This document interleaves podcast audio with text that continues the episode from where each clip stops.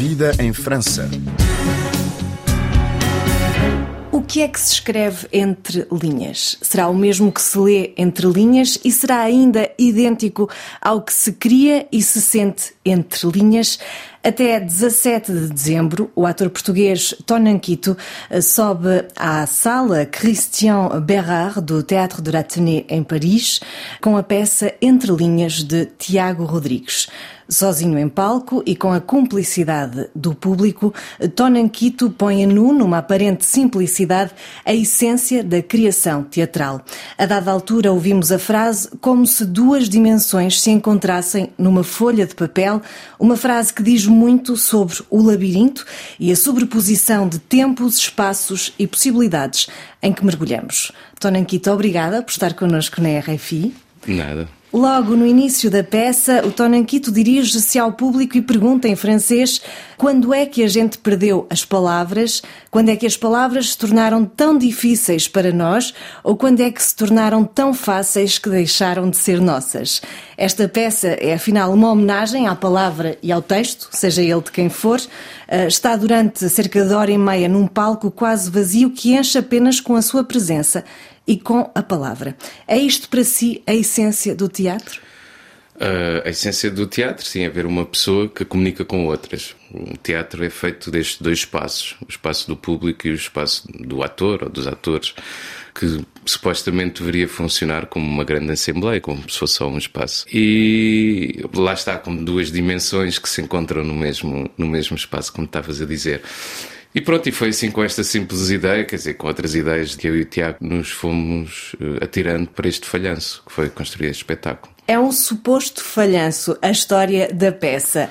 Inicialmente era suposto ser um monólogo em torno de Édipo Rei, uh, mas a peça vai bem mais longe. Consegue dizer-nos em poucas linhas do que trata Entre Linhas? O Entre Linhas é uma peça de, de um de uma grande amizade entre um autor e um ator, que juntos uh, tentam construir um, um espetáculo que não é possível acontecer, que falhou, mas sobretudo há muitas coisas dentro, dentro da peça, mas aquilo que realmente faz a peça é este encontro de duas pessoas que têm dois, eh, dois métiers diferentes que querem construir um, um espetáculo e aquilo que acaba por ser revelado é esta ligação muito forte entre estas duas pessoas para originar uma criação, um objeto artístico. Porque parte do projeto de, da peça entre o Dona e o encenador, Tiago Rodrigues, que se atrasa a entregar o texto da peça e a dada altura fica com problemas de visão que o impedem de terminar o texto e depois eh, tudo fica nas mãos do ator, Tonanquito, que no fundo vai ter de se desenrascar e criar a peça. É, é, é um clássico do Tiago, não é? Uh, não estou a brincar.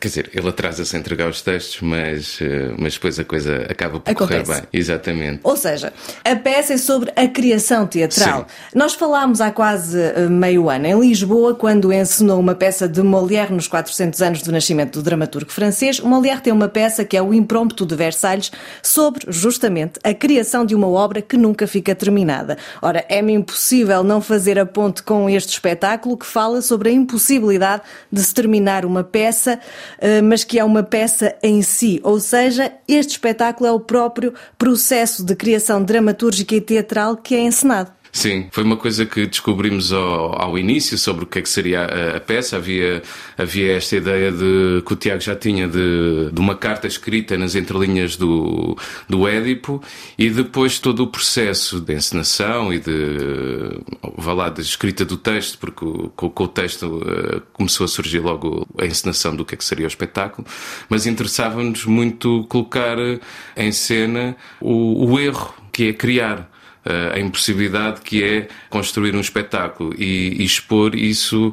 Pronto, já, nós criámos o espetáculo em 2013, portanto já lá vai algum tempo e às vezes a memória também cria, não é? Portanto já não sabemos bem o que é que foi verdade e o que é que foi mentira neste, neste processo. Mas a, a ideia, se calhar, nem passava por um espetáculo, passava só sobre o, uma espécie de, de, conversa com o público sobre, sobre o processo de criação e como é que podemos expor o erro, que é uma coisa que nas criações tentamos sempre esconder, não é? Tudo perfeito ali para apresentar ao público, mas como é que podíamos, como é que podíamos mostrar as imperfeições e, e, e como é que nos podemos permitir uh, errar, que é uma coisa que é comum aos dois no, no, na nossa maneira de, de, trabalhar. E o Entre Linhas acabou por, por surgir dessa necessidade nossa de falar sobre, sobre como é que nós trabalhamos, como é que nos relacionamos, o que é que nos inquieta na criação do, do, dos espetáculos e, sobretudo, esta, esta possibilidade de nos atirarmos mesmo para o erro e falar sobre isso. E depois, eh, nesta peça em que os tempos, os espaços, os textos se confundem, questiona-se então o ato de criação. Quem cria é apenas quem escreve, mas o criador é também o ator que traz novas ideias para a peça, tanto é que a dada altura não se sabe quem é o autor da peça, se o dramaturgo, o encenador que fica cego e que não pode escrever, se o ator obrigado a continuar a peça. O objetivo é também questionar a própria autoria de uma peça de teatro? Uh, eu acho que essa não, não, não foi tanto uma, uma, uma preocupação. Ou seja, se calhar a preocupação é realmente os bater dessas fronteiras. Dinamitar as fronteiras, Exa quase. Exatamente, porque uh, aquilo que nós queríamos fazer e que fizemos era uma, uma cocriação o Tiago tem esta característica dele que ele, ele, escreve para os atores. Já tinha trabalhado, antes de criarmos esta peça, várias vezes com o Tiago eh, e ele escolhe as pessoas com quem quer trabalhar e depois escreve para elas. Portanto, ele não está em casa a escrever e depois toma, toma, toma. Uh, tu ficas, fazes isto, fazes aquilo. Não, ele, portanto, ele uh, traz o texto, vê-nos a trabalhar e nós vamos discutindo as ideias que vêm no texto. Esta, tratando-se da nossa relação e quando surgiu uh, a ideia de fazermos este, esta peça juntos, só, fazia, só, só teria interesse se nós falássemos de nós. Como é que eu e o Tiago trabalhamos juntos?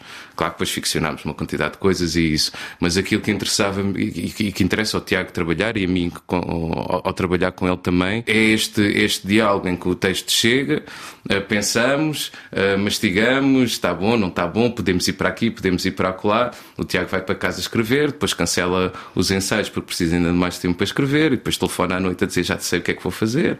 Uh, outro dia encontramos e continuamos sempre assim. E aqui é que as coisas se tornam indefinidas. Para mim é muito claro que o Tiago escreve e eu não escrevo.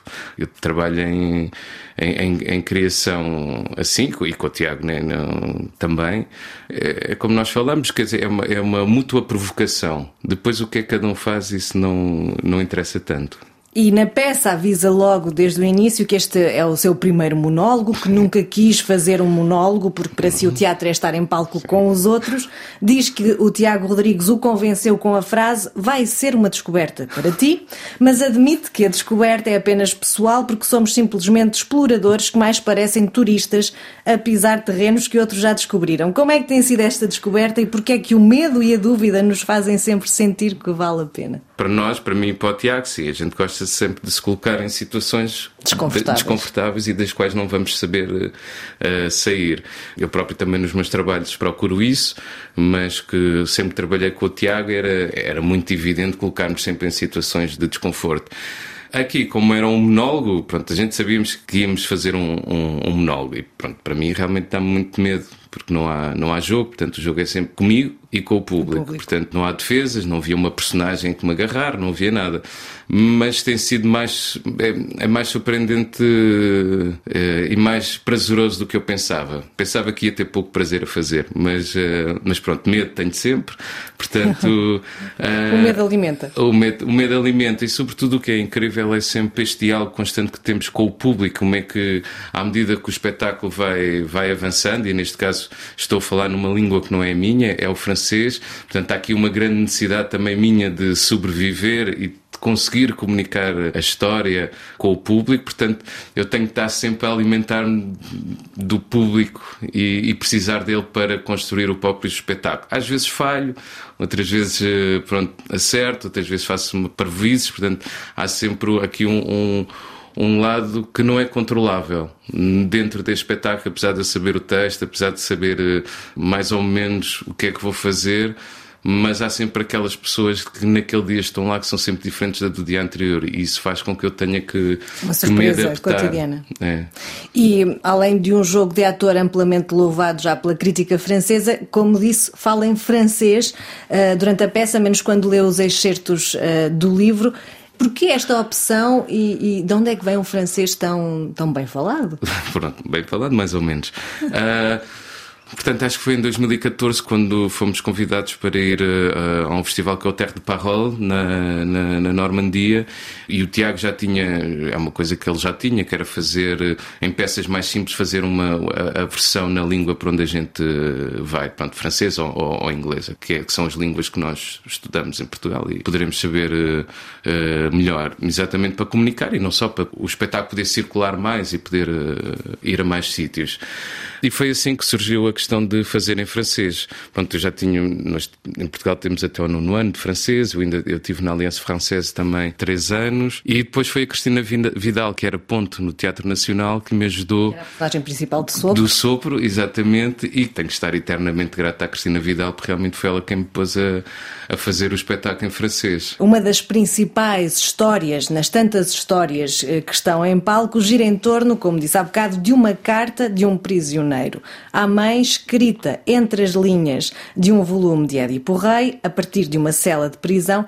Como é que nasceu esta ideia e também a ideia de que o livro não é apenas a história que conta, mas uh, a história pessoal uh, de todos que o leem? Pois.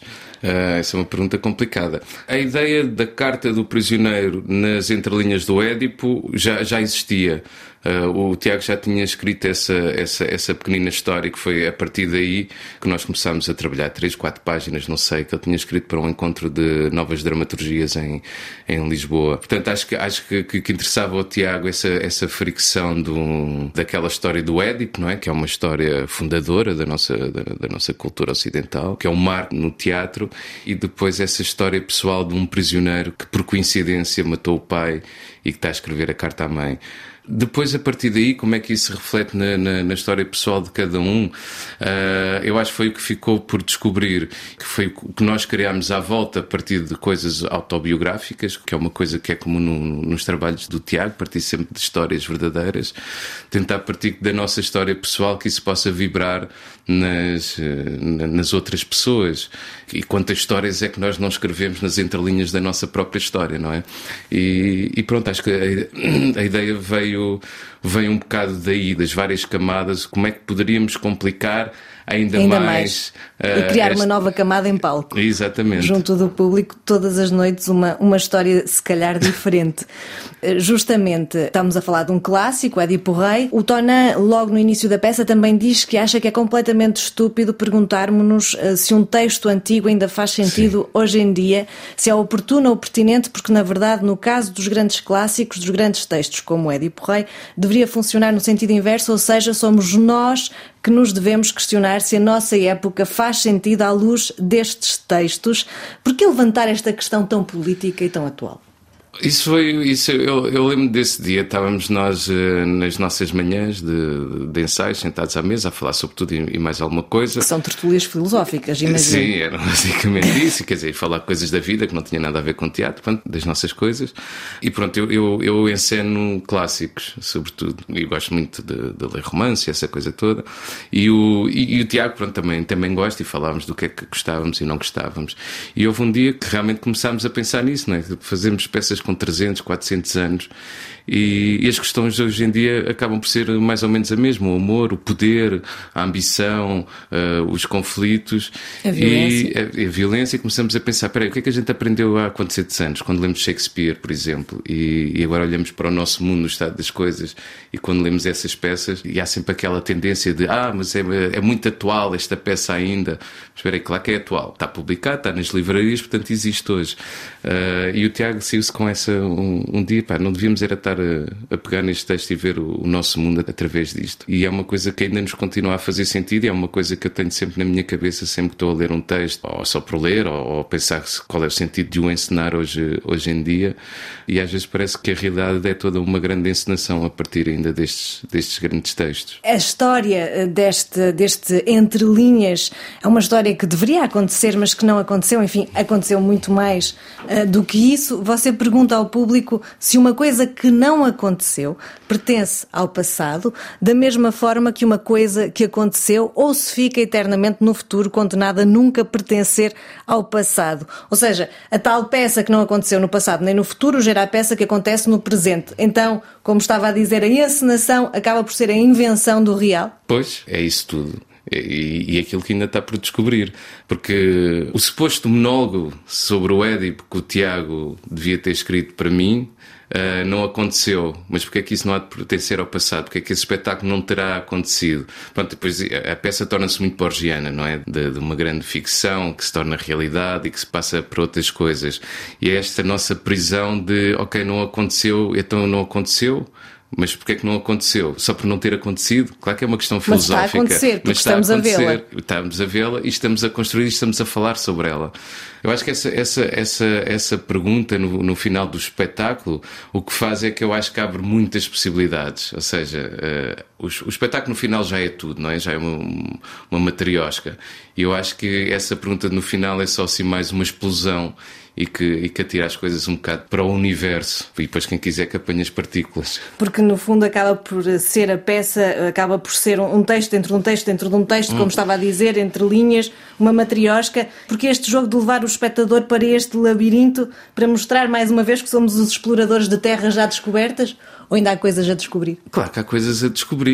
Eu acho que em cada um de nós há muita coisa a descobrir. Que enquanto nos conseguirmos espantar uns com os outros, como seres humanos que somos, há muito para descobrir dentro de, de, das mesmas coisas que nos atormentam ou que nos fascinam, uh, digamos assim, que é mais, mais positivo e menos negativo.